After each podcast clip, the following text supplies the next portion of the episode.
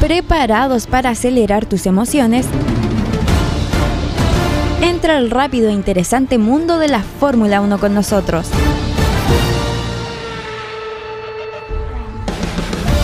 Descubre este podcast que los llevará a experimentar la adrenalina, estrategia y drama que hacen latir el corazón de los fanáticos de las carreras de autos más emocionantes del planeta. F1 Radio Check.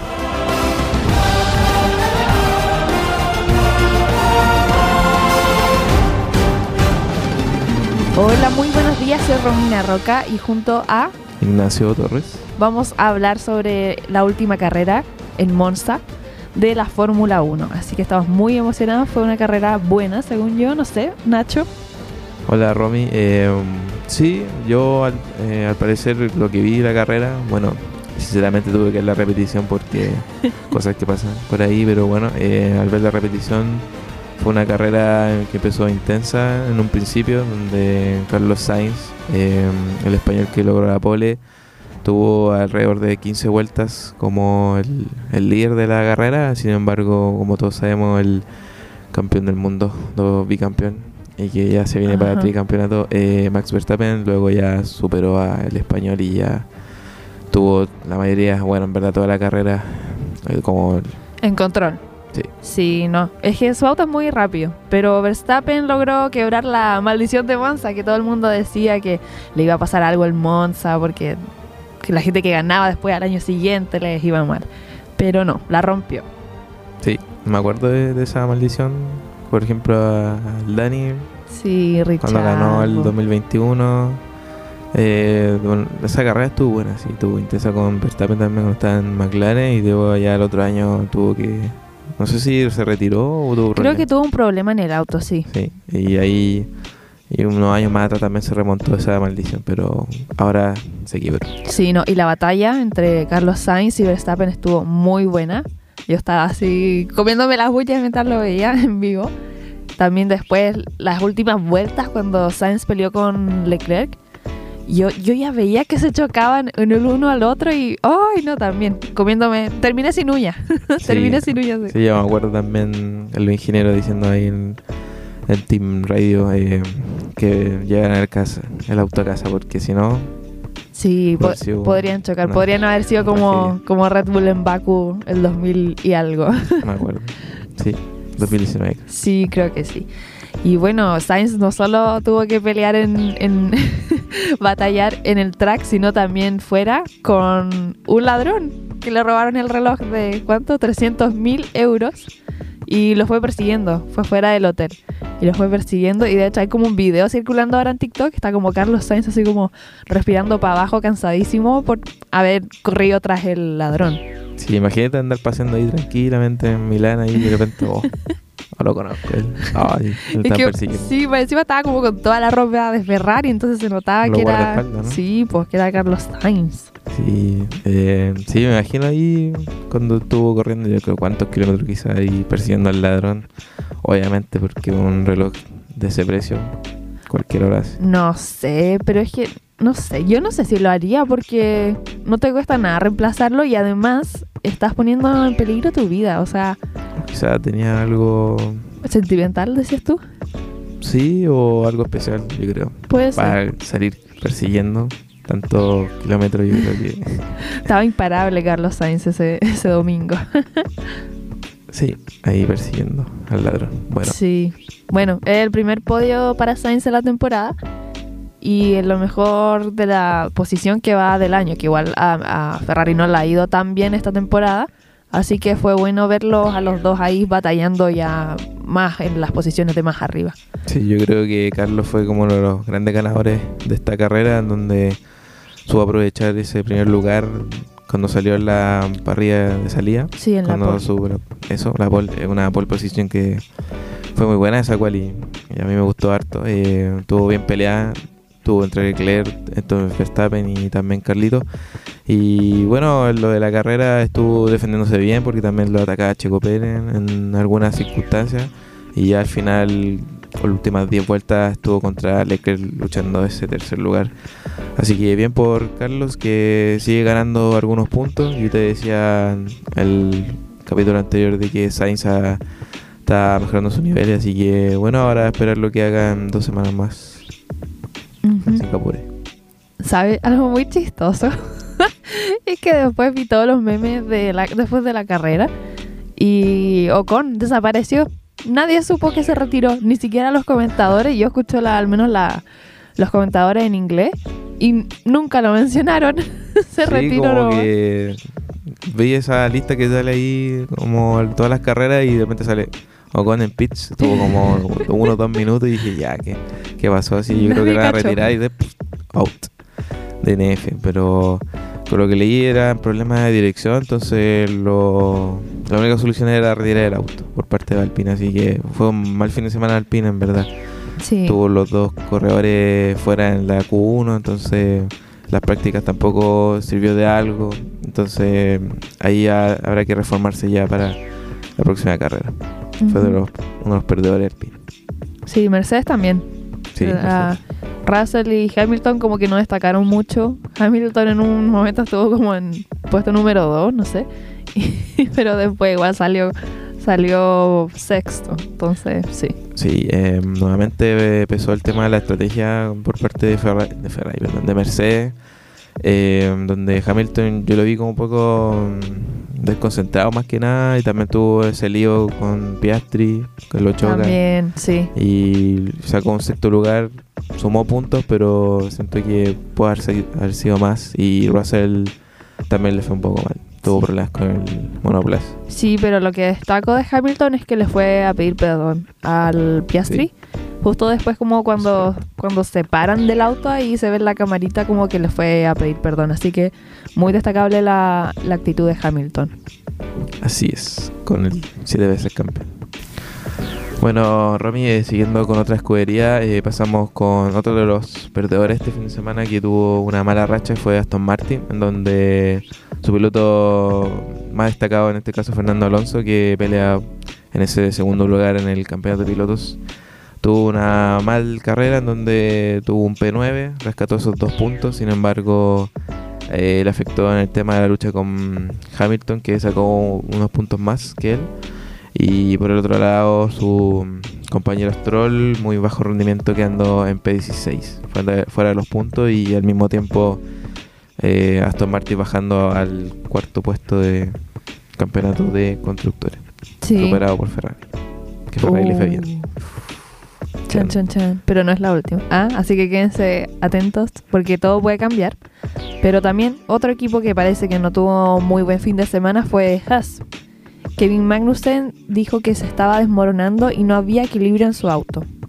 Exacto. Eh, Haas tuvo un mal fin de semana también.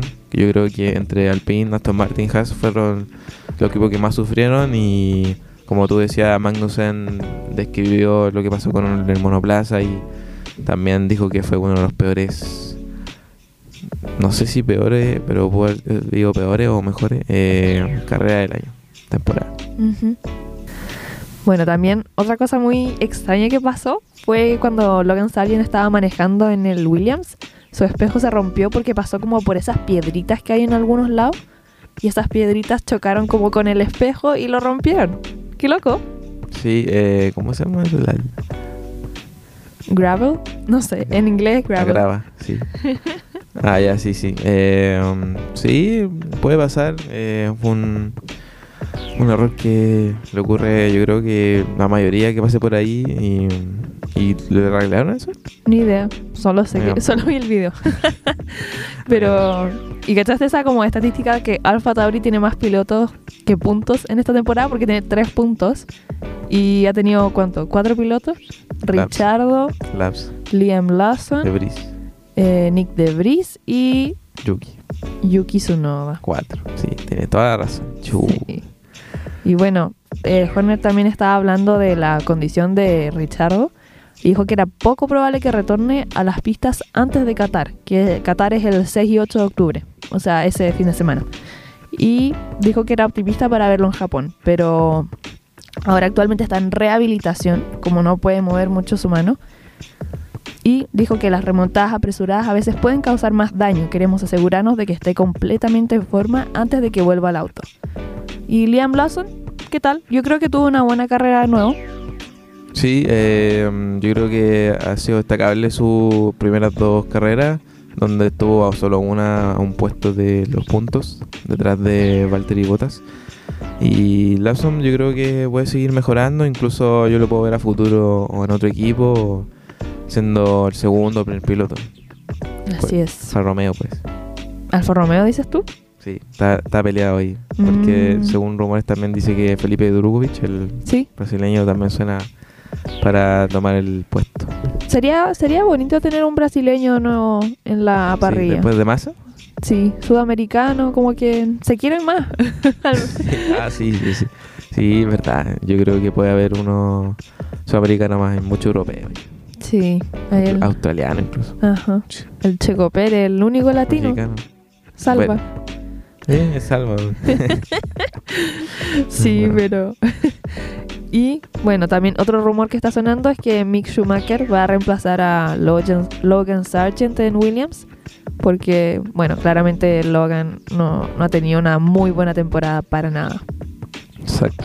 Eh, o sea, ahora han estado un poco repuntando porque Williams en sí ha sacado buenos puntos con Albon y yo creo que ahí mejoraron el auto, tuvo unas actualizaciones. Y el Sargent yo creo que debe mejorar un poco más para poder ya lograr esos puntos que Sí. necesita Williams, que lo sigue mejorando con Albon, que Albon también fue uno de los grandes ganadores. Sí, no, Albon en las últimas dos carreras ha estado muy. su performance muy buena. Y ahí se nota la diferencia de, de lo bueno que es Albon contra lo reguleque que es Logan Sargent. Entonces, sí, según yo, yo no, lo, no veo al gringo, no lo veo más en la Fórmula 1. ¿No? No, No sabe que un kilómetro. Ah, no sabe que un kilómetro. uf, sonido águila. What the hell? Muy bueno, sí. es muy bueno, sí, los memes que salen de él, muy bueno. Ah, y hay otro americano, ¿Cu- ¿Qué? Estados Unidos. Pero bueno, Ah, sí, pasa desapercibido. Y bueno, esta fue la última carrera en, en Europa. Ahora se trasladan a Asia, América del Norte y Medio Oriente. Sí, o sea, América más que nada. Después Brasil, Sí. A- ah, ¿verdad? Pues. a Medio Oriente, a Emiratos Árabes, la última carrera. Brasil. Sí. Y sabían que la organización de la Fórmula 1 está viendo si es que dejar o no los dos gran premios de, de Italia, que es Monza e Imola. Debería. Eh, siento que son circuitos muy emblemáticos de la Fórmula 1 y, y atrae a harta gente. Por ejemplo, Monza, yo creo que si hay que dejar uno, yo dejaría Monza. sí, no sé. Yo encuentro que los dos son buenos. Sí, sí, los dos son buenos, pero mm, yo creo que Monza lo, lo gana por el tema del, del ambiente. Los tifosi. Sí, pues entonces Sí. uno eh, relaciona eso directamente con la marea roja y Ajá. el Ferrari, la casa Ferrari, donde uno espera que la escudería italiana saque puntos, entonces son los locales. Ujú. Igual en Imola, pero yo creo que si hay que sacar uno, sería Imola. Concuerdo, concuerdo. Bueno, y frente a esto, el CEO de la Fórmula 1, Stefano Domenicali, dijo que tendremos que entender si existen recursos para poder mantener dos grandes premios en el calendario o si nos centraremos en uno solo. Entonces ahí van a ver. Chan, chan, chan. Sí, eh, me acuerdo que hablamos en el capítulo piloto que mm, yo mencionaba que Imola está tratando de buscar otro año más de renovación por el tema que son eh, buenos puntos en el tema económico para la ciudad, para el pueblo más que nada y por el tema de la gente, el tema de la Fórmula 1 atrae mucho eh, muchos fondos, beneficios en el tema de monetario, así que más que nada eso se preocupa en el tema ya en Imola. Ajá. Y qué más te iba a contar? Ah, sí, pasando también hablando sobre la escudería, sobre la carrera también de Alfa Romeo que volvió a sacar puntos con botas. Su segundo punto después de Canadá, creo que saqué también un, un P10. Así que ahí sigue sumando a eh, Alfa Romeo para salir de los últimos puestos. Lo está peleando con Haas. William ya se recuperó, salió de ese de ese lugar y con Alfa Tauri. Yo creo que es estos estos tres puntos, estos tres escuderías, perdón, está el tema de la disputa por el último lugar. Bueno, y en el campeonato de los pilotos ¿Sí? hay batallas bien, bien, bien wow. Bien, uh, interesantes. Eh, a Hamilton le faltan 6 puntos para igualar y alcanzar a Alonso para el tercer puesto del campeonato, así que hay una buena pelea. También Leclerc está también a 6 puntos de alcanzar al, a Sainz, su teammate, en quinto lugar. Y por otro lado, Russell está a 2 puntos de alcanzar a Leclerc. Entonces hay muchas como batallas para en lo que va quedando de carrera, que igual es interesante, teniendo en cuenta que obviamente ya sabemos quién va a ganar todas las carreras, que es Max Verstappen, pero hay todas estas batallas de por medio. Sí, está más que claro que el primer lugar ya lo aseguró Verstappen mucho rato. Luego está Checo Pérez que también se alejó un poco más de Alonso que el tercer lugar y entre Alonso y Hamilton donde como te decía anteriormente en que el español sacó dos puntos y Hamilton sacó 10 o 8 no me acuerdo. Entonces hay una diferencia entre 6 puntos. Ahí salió más beneficioso el, el británico. Y entre Sainz y Leclerc ahí el ganador fue más que Sainz porque sacó unos 3 puntos más que su compañero y ya Sainz venía sacando buenos puntos ya hace dos carreras. Así que fue uno de los grandes ganadores y también hablando de ese campeonato de pilotos en donde Albon se sigue estirando ahí atrás sacó ahora creo que no, si no me equivoco está en 21 puntos ya porque sacó 7 no no no, no puede ser 7 no sé si entre 6 o 4 pero sacó un P7 entonces eh, creo que incluso fue el mejor eh, posición en lo que va de la temporada. Y a ver quién más atrás si se queda atrás por ejemplo Yugi que no pudo correr lamentable. Que más se queda atrás alguien que tampoco ha sacado puntos. Eh, Lapso no lo podemos eh, decir algo porque está recién empezando y eh, ahí está como entre 4, 3, 2, que igual está... Sí, hay, hay, hartas peleas entre los equipos y también los pilotos. Ah, sí, ahora me acordé. Eh, Piastri está peleando ese top 10 con Gasly porque ahora quedó, creo, creo que quedó a un punto, en 36 y 37 está la pelea. Entonces, bien por Piastri que a pesar que no sacó puntos, está solamente a una unidad del Francia. Sí, igual no sacó puntos porque por el choque con Hamilton, si no yo creo que sí hubiera sacado. Sí, sí, sí. No, así queda claro que McLaren ha subido su nivel en las últimas tres carreras. Eh, y como tú decías, creo que eso fue lo que perjudicó a, a Piastri. Yo creo que tuvo mala fortuna más que, Ajá. Más que cosas, que, carrera. cosas que pasan en la Fórmula 1. Exacto. Y bueno, Hamilton comentó, previo a esta a Monza, que Verstappen no había tenido tan buenos eh, compañeros en Red Bull como Luis había tenido en su carrera. Y después Verstappen respondió y dijo que quizás Hamilton está un poco celoso de nuestro éxito actual. Y también después agregó que creo que es muy difícil afrontar para Mercedes las pérdidas y, y malos logros. Ese es el problema cuando han ganado por muchos años. ¡Bam! Uh, se armó la, la rosca. Ah. La chida, como dice mexicano. Uf. Sí, no, pero. Buenas declaraciones. Yo, yo encontré que, que, es verdad, es verdad. Sí, hay que. Está, celoso, está celoso Hamilton. Ser humilde la derrota. humilde la derrota y orgulloso de la victoria nomás. Eh, que aproveche nomás este gran momento Verstappen con Red Bull. Bueno, Red Bull me acaba de decir que ha sido de los mejores equipos este año ha tenido buen rendimiento, buena estrategia, un gran, un gran monoplaza. Entonces ahí se ve esa de victoria de Verstappen, incluso algo histórico. Mm. Sí, pues rompió el récord finalmente de, de podios, o sea, ganadas consecutivas, 10. Y yo creo que los va a seguir rompiendo. Y va. 10, pues sí, y aún quedan 8 carreras. Ahí van a ser 18. 18 no, consecutivas. 17. Ah. México. Ya, pues Pérez, ponte las pilas. Ah. Hablando de eso, ahora aquí en un circuito callejero. Ajá. Ojito nomás. Ojito, ahí. No diré nada, pero ahora sí. Vamos, Pérez, güey. Sí, pero bueno, este fin de semana, lamentablemente, es de descanso, así que. Uh. Pero eh, vuelve el 15 de septiembre con el Gran Premio de Singapur en el circuito de Marina Bay Street, que es un clásico. Uy, sí. mucho sudor. sí, además muchas curvas, mucho, mucho frenaje y siento que es uno de los circuitos más complicados, yo podría decir. Sí, yo creo que del año. Todos los pilotos dicen lo mismo, que es el más complicado porque ya es de noche, hace mucho calor, muchas curvas, entonces hay muchas posibilidades para que los pilotos choquen y, lamentablemente no les vaya bien.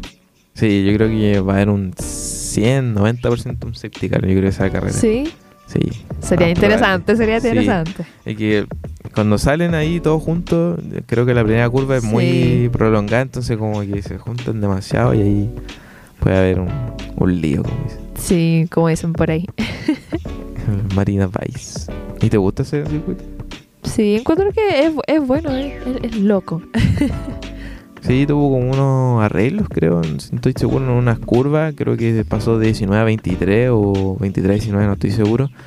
Como había leído ahí la página de la Fórmula 1. Y como tú decías, un circuito que se hace de noche por el tema de las temperaturas. Donde ahí en tema de la pista y ahí el ambiente se hace notar. Entonces, por eso mismo los pilotos dicen que es de los más complejos. Así es. Entonces, bueno, los horarios, viernes 15, práctica 1 de 6 y media a 7 y media, la práctica 2 de 10 a 11 y media, el sábado 16, práctica 3 de 6 y media a 7 y media y la cualificación es de 10 a 11 el sábado. Y el domingo la carrera va a ser a las 9 hasta las 11, si es que no pasa nada entre medio. Pero eso, nada. Muchas gracias por escucharnos, soy Romina Roca. Ignacio Torres, Y nos vemos en el próximo capítulo de F1 Radio Check. dos semanas. Así es, escúchenos por Vergara 240 y también próximamente en Spotify. También nos pueden seguir en Instagram en f1.radiocheck y ahí vamos a ir subiendo todos los episodios y las noticias de todo lo que esté pasando entre medio de este mini descanso. Sí, así sigan escuchando. Eh, gran capítulo y ahora a esperar lo que suceda con el análisis de Singapur. Así Post es. carrera. Eso. ¡Vium! Fium. Chao. Chao, Romy. Y así llegamos a la bandera cuadros en F1 Radio Check. No olvides suscribirte y mantener tus motores encendidos y oídos atentos para más contenido de Fórmula 1. Hasta la próxima vuelta.